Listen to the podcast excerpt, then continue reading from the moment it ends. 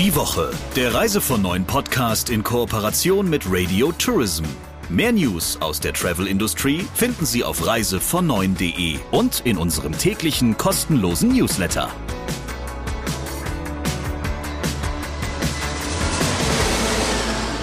Herzlich willkommen zur neuen Ausgabe von Reise von Neun, dem Podcast natürlich mit dem Chefredakteur von Reise von Neun und mittlerweile ja schon ein bekannter Podcast-Star, Christian Schmicke bei mir im Studio. Und mit Radio Tourism Chefin Sabrina Gander. Danke übrigens, wusste ich gar nicht. Wusstest du noch nee, nicht? Nee, wusste ich nicht. Ja, wir haben jetzt auch mehrere Autogrammkarten von dir und plakatieren jetzt auch schon die ein oder andere Olympiahalle in Deutschland damit zu. Christian, das wird eine ganz große Nummer. Ich bin froh, dass du noch da bist und überhaupt noch mit mir redest und äh, freue mich natürlich vor allem aber auch auf den Talk der Woche. Äh, es ist dieses Mal etwas sehr Spannendes und wir bekommen in diesem Talk der Woche auch einen Einblick in ein Thema, das vielleicht vor ein paar Jahren noch überhaupt nicht so ein großes Thema gewesen wäre und worüber wir vielleicht auch noch nicht so viel gesprochen hätten. Ja, in der Tat. Das ist tatsächlich einer der großen Akteure in der Touristik, aber einer von denen, die immer im Hintergrund arbeiten. Andreas Diederich ist Chef von AIC. Der betreibt, ja, ähm, landläufig gesagt, Callcenter oder die nennen sich natürlich lieber Service Center und unterstützt damit touristische Unternehmen und Airlines. Und in dem Bereich hat sich ja in der jüngsten Vergangenheit wirklich eine ganze Menge getan. Ähm, Reisebüros wissen ein Lied davon zu singen, wie schlecht viele Veranstalter, aber auch Airlines nicht nur während der Hochphase der Corona-Pandemie, sondern auch während des Wiederanlaufens des Geschäfts erreichbar waren und sind. Und mit Andreas Diederich unterhalte ich mich über die Veränderungen, die sich in seinem Geschäft und für sein Geschäft ergeben haben. Und danach gibt es übrigens wieder die Schnapsidee der Woche, also dranbleiben und zuhören. Und jetzt hören wir erstmal natürlich den Talk der Woche. Hallo Herr Diederich. Hallo Herr Schmicke. Ich grüße Sie. Call- und Service Center sind ja in der Touristik zwar wichtige Player, aber ähm, naja, sie agieren eigentlich immer hinter den Kulissen. Insofern hört und sieht man nicht viel von denen. Beschreiben Sie doch mal kurz Ihr Unternehmen und charakterisieren Sie bitte kurz, was Sie tun. Ja, in der Tat äh, sind wir ja schon mit dem Begriff Callcenter immer so ein bisschen auf Kriegsfuß. Wir nennen das Ganze tatsächlich ja Service Center. Äh, hm. Unsere Mitarbeiter verstehen sich auch vielfach als Berater, als Kundenberater oder als Problemlöser. Äh, tatsächlich ist, tatsächlich ist es ja so, wir arbeiten hinter den Kulissen die Dinge ab, über die man sich so wenig Gedanken macht eigentlich. Klar, äh, vordergründig zunächst mal, es gibt äh, eine, einen Willen, etwas zu buchen. Es gibt vor allen Dingen den Willen, eine bestehende Buchung umzubuchen, je nachdem, was, was da auf dem Plan steht, kann das komplexer sein, dann kann man das online nicht machen oder es geht auch sowieso nicht. So, dann kommen wir ins Spiel. Aber äh, in vielen Fällen ist es natürlich, sind es Ad-Hoc-Aufgaben. Das heißt, es gibt kurzfristige Flugplanänderungen, es gibt Cancellations, es gibt Ad-Hoc-Cancellations an Flughäfen irgendwo im Ausland. Äh, die Maschine steht da. Ähm, das gilt natürlich dann gleichermaßen auch für die Reiseveranstalter, äh, für die wir arbeiten. Auch die haben dann äh, eine Situation, mit der umgegangen werden muss. Und dann bedeutet das, dass man Mitarbeiter braucht, die sich mit Reservierungssystemen auskennen, äh, die die Abläufe verstehen, äh, die dem, der Reisebuchung und der Abwicklung zugrunde liegen. Und wenn wir diese Aufgaben gelöst haben, dann kommen wir noch zu einem ganz wichtigen Teil hier unserer täglichen Arbeit, nämlich der tatsächlichen Reklamations- und ähm, Nachbearbeitung, die dann einfach kommt. Ähm, und das machen wir praktisch für alle Auftraggeber ebenfalls. Wie groß darf ich mir Ihr Unternehmen vorstellen? Wir sind äh, vor der Corona-Krise am Anfang von 2020 knapp 500 Mitarbeiter gewesen. Wir sind aktuell äh, in der Größenordnung von etwa 800 Mitarbeitern und äh, wir erwarten und wir müssen eigentlich auch aufgrund von Aufträgen, die bei uns vorliegen, in diesem Jahr äh, die 1000 Mitarbeitergrenze überschreiten. Das heißt, im Vergleich zu der Zeit vor Corona hat sich Ihr Mitarbeiterstand tatsächlich verdoppelt oder ist dabei, sich zu verdoppeln? Ja, tatsächlich. Äh, das ist auch für mich nach mehr als 25 Jahren in dem Geschäft sehr überraschend gekommen. Ähm, sicher haben wir uns als mittelgroßer Dienstleister auch auf die Zeit nach Corona versucht einzustellen. Wir haben mhm. Äh, selber auch einen Strategieworkshop gemacht im letzten Oktober und haben gesagt, was ist, wenn die Reisebranche wieder zurückkommt? Was sind da die Szenarien? In welcher Form kann das sein? Welche Kunden erwarten wir da von unseren Bestandskunden? Aber wir haben auch weiterhin selber Pläne gehabt, äh, wie könnten wir eventuell äh, noch weiter expandieren, wen können wir da ansprechen? Und letztendlich hat uns das letzte, die haben uns die letzten sieben, acht Monate da äh, komplett überholt in der Realität. Dann nehmen Sie uns doch mal ganz kurz auf den Weg mit. Wie ist das gekommen? Was ist da passiert? Naja, für alle aus der Reisebranche ist es ja äh, jetzt eine Diskussion, die, die jetzt nicht überraschend ist und die, ähm, die alle kennen. Das, das Hauptthema ist, sagen wir mal, Fachkräftemangel oder auch überhaupt Arbeitskräftemangel. Dieser Arbeitskräftemangel hat eine sehr große Auswirkung auf alle unsere Bestandskunden mittlerweile, auch die, die äh, viele Bereiche, die wir auch abdecken, früher in-house gemacht haben, haben sehr viel Abwanderung einfach erlebt.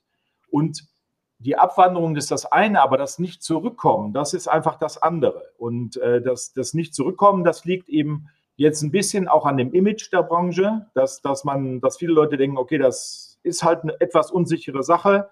Das heißt, die, die frei gewordenen Stellen, auch die abgebauten Stellen, zunächst mal abgebauten Stellen während der Corona-Zeit, die sind einfach nicht wieder besetzbar.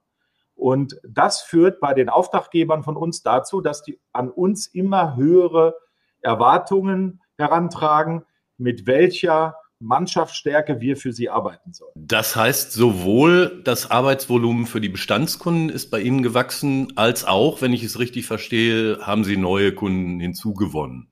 Können ja, Sie uns mal ein paar äh, von diesen Kunden nennen oder ist das ein Geheimnis?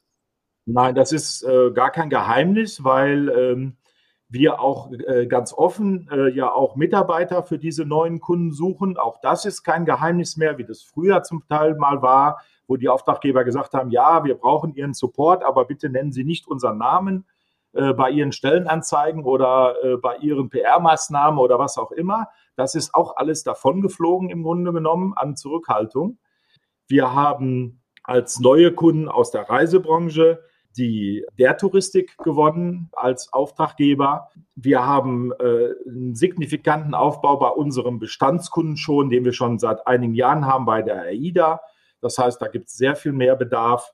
Wir haben zum Ende des Jahres als neuen Kunden die Lufthansa gewonnen, die deutsche Lufthansa mit der ganzen Gruppe, wo wir schon seit vielen Jahren zwar für die große Tochter Eurowings arbeiten, aber die Lufthansa selber äh, nie Kunde bei uns war. Alleine für diese drei Kunden, die ich gerade genannt habe, brauchen wir schon eine hohe dreistellige Mitarbeiterzahl. Wenn über Call oder Service Center geredet wird, sowohl unter Endkunden, aber auch in der Touristik, beispielsweise bei Reisebüros, dann wird ja gerne mal geschimpft. Das heißt also, der, äh, das Image der Call- und Service Center ist nicht das allerbeste. Warum ist das so? Das ist ja etwas, womit ich mich immer auseinandersetzen muss, sowohl geschäftlich als auch privat, wenn ich irgendwo bin und mir dann fragt man mich, ja, was machst denn du beruflich? Ja, äh, dann versuche ich das zu erklären und dann kommt immer sehr schnell, ach, das ist sowas wie ein Callcenter. Ne? Und dann sehe ich selber eben auch an der Reaktion, dass das natürlich etwas Massengängiges ist, wo jeder schon mal eine Erfahrung mitgemacht hat, in allen möglichen Bereichen. Und äh, dann komme ich eben häufig auch in äh, Wettbewerberumgebungen, wo eben nicht alle gut Deutsch können beispielsweise, wo eben in Nearshore, wie wir das in unserer Branche nennen, eben gearbeitet wird, irgendwo rund ums Mittelmeer oder auch noch viel weiter weg. Und dann hat man eben Kommunikationsprobleme, Verständnisprobleme und das wird automatisch auf diesen gesamten Bereich drüber gelegt. Und wenn man dann eben sagt, man macht ein Callcenter in der Reisebranche, ist das nicht besser. So, und, mhm. und über diesen Punkt muss man dann erstmal hinwegkommen. Und Ihre Mitarbeiterinnen und Mitarbeiter arbeiten alle von Deutschland aus? Nein, mittlerweile nicht mehr. Das ist natürlich dem Thema mobilen Arbeiten äh, heutzutage geschuldet. Mhm. Wir könnten auch diese Zuwachsraten, die wir jetzt haben, aus rein stationären Beschäftigten an unseren fünf Standorten in Deutschland gar nicht gerecht werden. Das heißt, die große Zuwachsrate aktuell beim Personal gibt es tatsächlich im mobilen Bereich. Das sind schon auch noch äh, äh, vielfach äh, Deutschland beheimatete Mitarbeiter, aber es sind auch viele Mitarbeiter, die Deutsch sprechen oder Deutsch und Englisch sprechen beispielsweise oder Deutsch und Französisch sprechen, aber die äh, ja, weltweit scheue ich mich ein bisschen zu sagen, aber schon in einem großen Radius jetzt angesiedelt sind. Der Schwerpunkt ist auch dort tatsächlich sind Nachbarländer und auch Mittelmeerländer. Aber wir haben beispielsweise auch mittlerweile Mitarbeiter in Argentinien, wir haben Mitarbeiter äh, in Brasilien und ich glaube, wir haben auch vereinzelt Mitarbeiter ähm, in der arabischen Halbinsel. Also äh, das wird schon sehr vielfältig. Mhm. Ähm, und äh, wir mussten uns da auch komplett neu einrichten, was unsere äh, Technik, aber auch unsere Vorgehensweisen angeht. Gerade bei Reisebüros wird ja in jüngerer Vergangenheit sehr häufig über eine schlechte Ver äh, Erreichbarkeit von Airlines, aber auch von Reiseveranstaltern geklagt. Und da heißt es dann, wir, wir sind ellenlang in Warteschleifen und wenn wir dann jemanden erreichen, dann ist das nicht unbedingt der Mensch, den wir gerne erreicht hätten. Woran liegt das? Naja, zuallererst, und das sage ich jetzt nicht zu unserer Verteidigung, ist es ja so, dass, dass die äh, Call-Verteilung die Annahmemenge und so weiter zuallererst mal vom Auftraggeber abhängig ist. Das heißt, in, in, der Regel arbeiten wir ja auf den Systemen unserer Auftraggeber und wir arbeiten auch auf den Telefonsystemen unserer Auftraggeber. Das heißt, da wird etwas reingegeben und dahinter steckt eine Forecast-Planung, also eine Kapazitätsplanung und dahinter steckt eine Personalplanung auf unserer Seite. Es hat in der Corona-Zeit, das ist ja kein Geheimnis, viele Budgetrestriktionen bei touristischen Auftraggebern gegeben. Das heißt, die haben einfach die Leitungen limitiert. Es gab Einzelne, die die Telefonleitung sogar äh, geschlossen haben. Und das Ganze wurde äh, jetzt, ich sag mal so, mit Beginn des Jahres peu à peu wieder eröffnet. Ja. Äh, und äh, auch da gab es weiterhin Fehleinschätzungen, zum Beispiel weiterhin zum Thema Gesprächsbedarf zum Thema Corona was darf ich, wie sind die aktuellen äh, Bedürfnisse und so weiter, was zu erhöhten äh, Telefoniezeiten führt. Und das bedeutet wiederum noch mehr Personaleinsatz. So, da führt dann eins zum anderen. Aber es ist natürlich tatsächlich so, ähm, dass in der aktuellen Situation, wo es zum Teil ein dreifaches Aufkommen zu 2019 gibt mhm. an einzelnen Tagen, im Prinzip die Erwartungshaltung, ich werde so bedient wie früher ganz normal, äh, das ist völlig illusorisch. Okay. Nun ist ja, wie wir aus der Vergangenheit wissen, es eigentlich nie so gewesen, dass selbst in Spitzenzeiten eine hundertprozentige schnelle Erreichbarkeit gewährleistet werden konnte. Denn dafür hätte man ja so viel Personal vorhalten müssen, dass dieses eben außerhalb der Spitzenzeiten ohne Beschäftigung da gesessen hätte. Genau. Was ist denn aus Ihrer Sicht so ein akzeptabler Wert? Wie viele der potenziellen Anruferinnen und Anrufer müssen ähm, das Unternehmen innerhalb welcher Zeit erreichen können? Also unser, unser Zielwert, an dem wir uns orientieren bei der Personalplanung, ist, äh, dass wir versuchen, 80 Prozent aller Anrufe in einer, in einer halben bis zu einer Minute anzunehmen.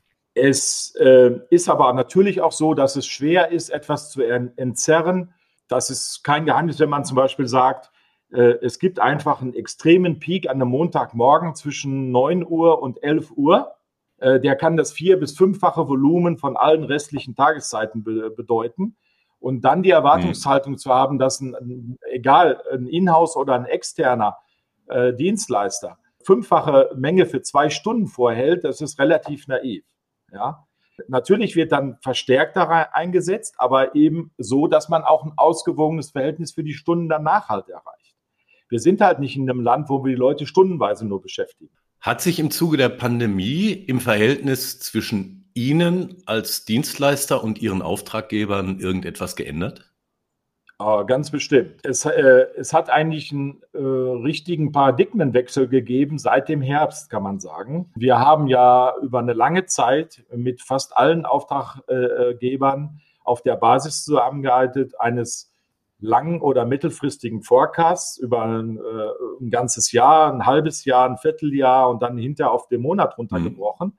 auf dem wir einen bestimmten Personaleinsatz geplant haben um dann äh, diese Zielwerte zu erreichen, über die ich vorhin gesprochen habe.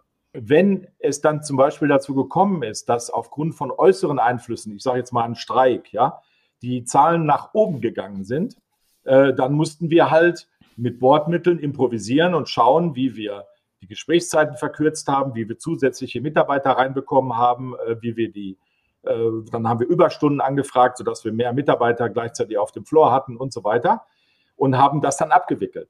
Wenn es zum Beispiel dazu gekommen ist, dass aus irgendeinem Grund eine Flaute war und es ist nichts passiert, dann waren wir auch gefordert und mussten schauen, wie wir damit hinkamen, weil tatsächlich werden, wurden wir immer nur nach Minuten oder Stunden, die wir gearbeitet haben, bezahlt und nicht pauschal. Seit dem Herbst letzten Jahres haben wir da einen kompletten Wandel bei den Auftraggebern, die sagen, wir möchten nicht mehr auf dieser Basis mit ihnen zusammenarbeiten, sondern wir möchten einen festen Mitarbeiterstamm, Vollzeit oder äquivalent zu Vollzeit, auf dem Floor haben und ob die dann beschäftigt sind oder nicht in der einzelnen Stunde oder an einem einzelnen Tag, ist uns eigentlich egal. Hauptsache, wir haben die. Dann lassen Sie uns doch vielleicht noch ein wenig in Ihr Unternehmen hineinblicken. Wer sind denn die Mitarbeiterinnen und Mitarbeiter, die für Sie unterwegs sind? Ich weiß natürlich, dass man das nicht alles über einen Kamm scheren kann, aber vielleicht kann man ja so eine Tendenz benennen. Und die Anschlussfrage, die sich daran stellt, lautet natürlich, wie sieht deren Arbeitstag denn aus? Also in der Tat äh, ist es ja so, dass wir das, dass es sehr äh, inhomogen ist, was, wer bei uns so arbeitet. Unser, unser Anspruch ist, insbesondere, ich sage mal, als, als größter Dienstleister in diesem Spezialbereich, dass wir möglichst viele Fachkräfte bei uns haben. Und das ist übrigens auch der Grund, warum wir jetzt äh, so viele mobile Mitarbeiter auch in fernen Ländern haben. Das sind in der Tat Fachkräfte, die das Geschäft mal richtig gelernt haben, im Reisebüro, in einem Business, im Plant oder wo auch immer, in, in Bereichen, die einfach Affinität zu uns haben, die verstehen, worum es geht. Aber das ist insgesamt nicht ausreichend, äh, um hier alles äh, besetzen zu können, sodass wir selber eben Schulen in Zusammenarbeit mit unseren Auftraggebern, äh, Schulen oder auch weiter Schulen, wir deswegen eben auch Quereinsteiger nehmen. Diese kommen häufig aus dem universitären Umfeld, das heißt, die, die studieren nebenher oder sie haben vielleicht auch ihr Studium ad acta gelegt und, und äh, suchen einfach äh, dann eben eine richtige Arbeit. Wir haben ja sehr viele sprachaffine Menschen, die äh, so sonst nicht so viel im Arbeitsmarkt finden, wo die ihre Sprachen anwenden können beispielsweise. Und wir haben viele Leute aus dem kaufmännischen Umfeld, äh, die vorher eben als Sachbearbeiter irgendwo gearbeitet haben im weitesten Sinne und die einfach so eine Branche dann tatsächlich interessant finden und sich dann darauf bewerben. Vielleicht hört uns ja jetzt auch jemand zu, der oder die sich für so einen Job interessiert. Ähm, was sollte man denn dafür mitbringen? Man äh, sollte in der Tat ein bisschen kommunikativ auf jeden Fall schon mal grundsätzlich sein. Den Rest, den werden wir dann per Schulung, glaube ich, mhm. schon rüberbringen können. Äh, man sollte auf keinen Fall Hemmungen haben, mit einem PC umzugehen. Also ein bisschen Affinität dazu, auch zu neuen Medien, zu Social Media, zu solchen Dingen, wäre schon ganz gut. Und natürlich der, der fachliche Aspekt, äh, der ist äh, nicht von der Hand zu weisen. Also wer jetzt eben äh, in dem Bereich schon gearbeitet hat, äh, der hat auf jeden Fall ein großes Prä, aber äh, das heißt eben nicht, dass wir andere Bewerber da nicht anschauen würden. Dann lassen Sie uns doch vielleicht zum Abschluss gemeinsam nochmal einen kleinen Blick in die Zukunft werfen. Wo steht die Touristik in Sachen Kundenservice Ihrer Meinung nach im Moment und auf welche Herausforderungen sollte sie sich dringend noch vorbereiten? Ja, das ist äh, insofern eine äh, gute, spannende Frage, weil ich musste mich vor, glaube ich, schon drei, vier, fünf Jahren äh, mit so Fragen auseinandersetzen, ähm, dass also, ich sage das jetzt mal ganz wertfrei, jüngere äh, Touristiker mich auf irgendeinem Branchenempfang so etwas mitleidig angeschaut haben und gesagt haben, ach, ist interessant, was Sie da machen, aber in fünf Jahren haben Sie ja gar keine Arbeit mehr. Äh, bis dahin ist alles digitalisiert und man braucht sowas gar nicht mehr, was, was Sie da machen. Die Realität hat uns in der Situation doch sehr stark eingeholt, weil einfach die besonderen Krisensituationen, die wir in den letzten drei Jahren jetzt eigentlich am Stück haben, es immer wieder erfordert haben, der, tatsächlich, dass Menschen äh, eingreifen mussten und Menschen auch zur Verfügung stehen mussten, um mit Kunden, die sonst keine mehr werden oder nicht mehr sind, äh, tatsächlich zu kommunizieren. Ich sage ja nicht nur übers Telefon, das geht ja auch über andere Kanäle, aber es muss tatsächlich individuell auf diese Mitarbeiter, auf diese Kunden eingegangen werden. Und da hat jeder Auftraggeber im Grunde genommen die Wahl zu sagen, das tue ich mir an oder ich verzichte dann darauf äh, und schaue dann mal, was dann passiert. Wir werden eine stärkere Automatisierung haben in der Branche. Wir müssen die sogar haben, weil wir einfach mit dem Personalbedarf gar nicht mehr zurechtkommen in diesem Massenmarkt, in dem wir sind. Und wir haben eben bei den ganzen Beteiligten ja keine Stabilität mehr richtig drin.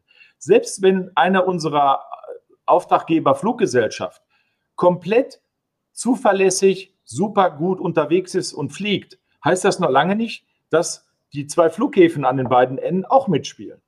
Und ja, das bedeutet wiederum, da äh, passiert was in dieser Kette und jemand muss sich am Ende um diese Kunden kümmern. Das ist ein Prozess, den erwarte ich nicht, dass der so schnell aufhört.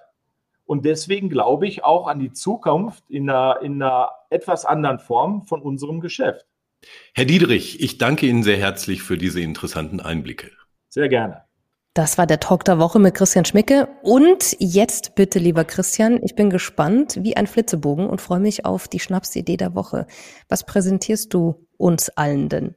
Ich habe was Schönes gefunden, finde ich, was so in die Sparte Umfragen, die die Welt nicht braucht, gehört. Im Moment werden wir ja tatsächlich mit Umfragen und deren Ergebnissen, bei denen man häufig den Eindruck hat, ähm, jene stehen schon vorher fest, nur so bombardiert. Und nicht selten erweckt sich dabei der Eindruck, dass es einfach nur geht, darum, auf ein gerade populäres Thema in irgendeiner Form aufzusetzen. Und im Moment eignet sich natürlich das Thema Fußball ganz gut dafür. Und da gibt es eine aktuelle Umfrage des Online-Reisebüros Expedia. Das hat zum einen festgestellt, wenig verwunderlich, dass 60 Prozent der deutschen Fußballfans unter dem pandemiebedingten Entzug von Live-Spielen gelitten haben. Eine bemerkenswerte Erkenntnis. Und jetzt gehen sie auf das Thema Endspiele in der Champions League und im UEFA-Pokal, bei dem ja bekanntermaßen die Frankfurter Eintracht mit von der Partie ist. Und da haben sie eine bemerkenswerte weitere Feststellung getroffen. 27 Prozent der Befragten würden nämlich, und merke, das sind Fußballfans, für einen Monat auf Alkohol verzichten, 19 Prozent auf Urlaub und 17 Prozent auf Sex, um bei einem Fußballspiel im Ausland dabei sein zu können. Jetzt kommst du. Ja, ich habe mich jetzt gerade gefragt, in welche der drei Gruppen kommst du eigentlich vor? In gar keine. Für mich ist die Fansaison bereits abgeschlossen. Als gebürtiger Ruhrgebietler bin ich Schalke-Fan und ähm, als in Darmstadt lebender Mensch bin ich natürlich Lilien-Fan. Die einen haben den Aufstieg geschafft, die anderen trotz toller Saison leider nicht. Und damit ist das Thema für mich durch. Und du musst auf nichts verzichten. Ich meine, das ist ja schon mal die gute Nachricht. Ja, so ist es. Danke für diese großartige Schnapsidee, die du äh, wieder rausgefischt hast, die uns ja jede Woche immer mal wieder unterkommt. Und wir hören uns natürlich nächste Woche wieder. Bis dahin, bleiben Sie gesund. Die Woche, der Reise von neuen Podcast in Kooperation mit Radio Tourism. Mehr News aus der Travel Industry finden Sie auf reisevon9.de und in unserem täglichen kostenlosen Newsletter.